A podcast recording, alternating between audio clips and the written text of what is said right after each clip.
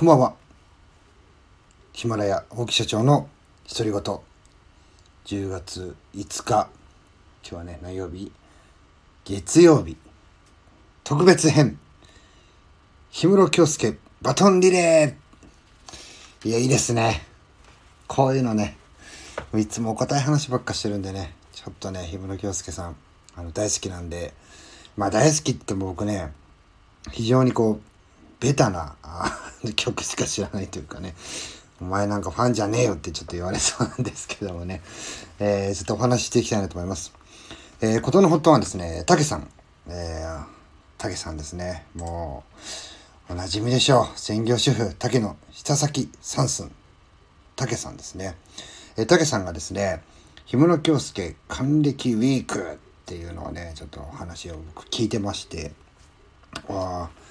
そうそう。あのこうかっこいい生き様。もうこんなね一言で言い表せるような方ではないんですけども。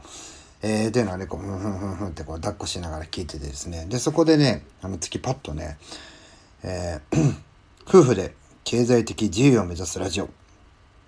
沖縄沖縄シーサさんとメスシーサさんの氷室京介バトンリレーっていうのを見てですね。うんうんうんうん。とまたね聞いててうわめちゃくちゃあのコアな人たちだなっていうのをね聞いてたんですけどもこれがね終わっちゃうかもしれないってちょっとねあのコメントが流れた時にですねなんかムズムズした気持ちがありましてねあの志願させていただきましたもうねあの竹さん。沖縄シーサさんメスシーサさんいやこの2人のね3番目ってのはあの俺でいいのかなっていうふうに思うんですけども、ちょっと私なりの思い出というかね、えー、話させていただきます。まあ、その前にですね、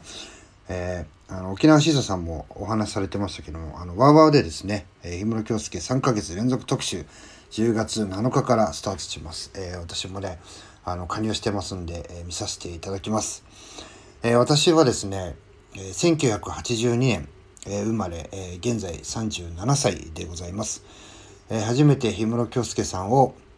えー、テレビのブラウン管で見た時はあもうソロで活動されてました。そしてですね私が物心ついた頃小学校4年生の時ですね、えー、1992年、えー、12月に「えー、キスミーという歌があこれがですねもう、えー、夜中ね私たちあのカウントダウン TV っていうのをですねやっぱし録画してみるとかっていうのをよくやってたんですけどもうね常に流れてましたよね。もうどこ行ってもこの話題というかいやもうすごい人なんだなと。まあ、ただねやはり僕らが小学生からパッと見るとねまあその小学生なりに見たらやっぱしね、まあ、誰でもそうなんですけど年がいってますのでなんかねちょっとこう 応援するとかこの曲いいよねっていうのいうようなこう周りの雰囲気じゃなかったなっていうのがあってですねなんかこう隠れファン的な人たちがたくさんいたんじゃないかなというふうに思います。そしてですね、中学に入る前に、魂を抱いてくれという歌、これもヒットしましてですね、これもね、もう 僕らね、こう小学校とか、そのね、後に中学でもあるんですけども、その中ではちょっとあんまり話がでできないというかね、なんかもうちょっとお前なんかいつの世代だよみたいな、あの、別にバカにしてるわけじゃないんですけどね、なんかそういう雰囲気がありまして、やっぱしね、あの、学校の外に出て、あの、例えば家帰って夜とかね、だカウントダウン TV とかなんてもうもってこいなんですよ。テレビ出演もされてないですし、もうそこでね、毎週のように録画して、もう同じ何度も繰り返してみるっていうようなことをしてました。でね、実はね、あの、母親が、まあ、氷室京介さんとか、吉川浩司さんとか、えー、まあ、ボーイコンプレックスが好きだっていうのを知ってですね、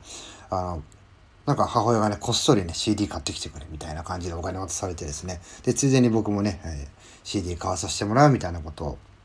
やっていてですね、なんかあの、すごいこう、得したような、氷室京介さんが好きで、母親も、えー、好きで、で、えー、なんか、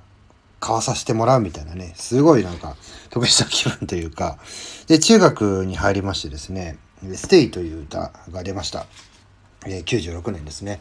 でちょうどですねあのその時にまあちらほらこう口に出す友達が出てきまして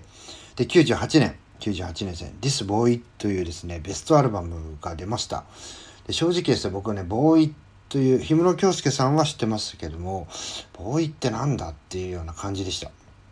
なんですけど友達がですねどうしてもこのアルバムだけはどうしても欲しいって僕の隣で違う友達にね話をしてるのを聞きましてそれを聞いたらねで、えー、僕も聞いたんですよ。あ、ボーイってみたいな。え、知らないの？氷室京介がバンドやってたんだ。ええー、みたいな話になってですね。もうそのぐらいね、あの、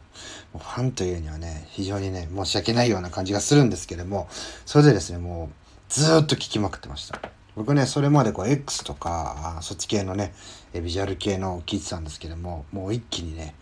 えー、パッとこう切り替わって、もう、ディスボーイばっか。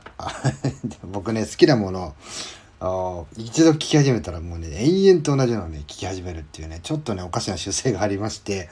もう本当ねあの話ちょっと外れますけども大阪出張車で行った時も、ね、同じ曲で、えー、往復するとかねもうそれぐらいね、えー、ハマってしまうんですよちょっとねあの武さんのえー、あの氷室京介還暦ウィークのですね、えー、コメントにもね、えー、クラリネットいいですよねみたいなちょっと冗談を書いてしまったんですけども、ね、本当にねあの同じ曲をもう聞いて、えー、自分がね納得したら次の曲なんでもうね全部聴き終わるのにものすごい時間かかるんですよ。まあ、それぐらいね氷室京介さん、えー、ボーイあの聞かせていただきました。でねあのちょっと時間もねこう今携帯で急遽撮ってますんであの最後ですねこのやはり、ね、氷室京介さんといった名言生き様ですよね。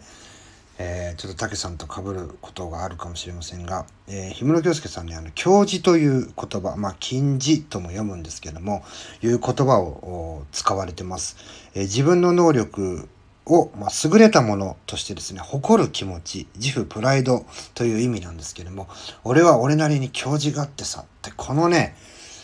この言葉、なんていうんですかね、あの、プライドがあってさっていうんじゃなくて、教示があってさっていうね、このね、言葉の使い方すごいね、あの、かっこいいというか、もう本当に生き様がなんか、そのまま出てるな。もうこの言葉聞いただけですね。あ、この人はもうとてつもない人なんだなってわかるぐらい。で、それはね、ダウンしても必ず立つってやつ。えー、ダサくてもかっこ悪くてもいいから必ず立つと。え、無様で立ち上がれば、無様じゃなくて、それが生き様になる。そんな感じでずっとやってきた。えー、これですね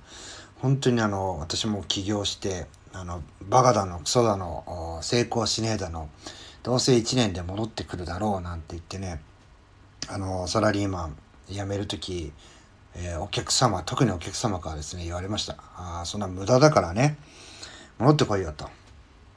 まさにね、あのこんな氷室京介さんみたいにね、かっこいいような感じじゃないんですけども、まさにそうですよね。自分のまあ、能力をね、こう優れたものかどうかは、ちょっとね、あのこの氷室京介さんと比べては本当にいけないもんなんですけども、えー、そういうね、誇る気持ちっていうのはですね、持ってですね、やってやろうじゃねえかと。でね、何度もね、今まで、もうダセーとかね、かっこ悪いとかね、もうめちゃくちゃ言われましたよ。本当にね、えー、言われました。だけどね、僕はね、あの、立ち上がってきました。で、それ、もう気がついたらね、あの、今、ちょっとね、こう、安定してるんで、まあ危ない、逆に危ない時期でもあるんですけども、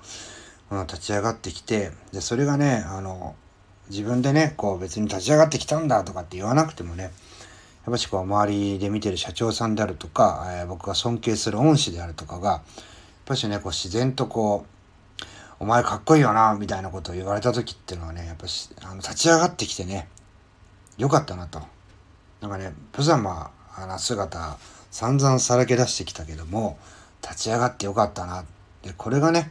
俺の生き様なんだなっていうねちょっとねもう僕の顔とかねあのキャラとか雰囲気には本当に似つかしくないんですけどもそういうことをね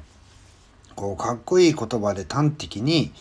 パッとね言えるぐらいの、えー、生き様というかねそういう男になりたいなというふうに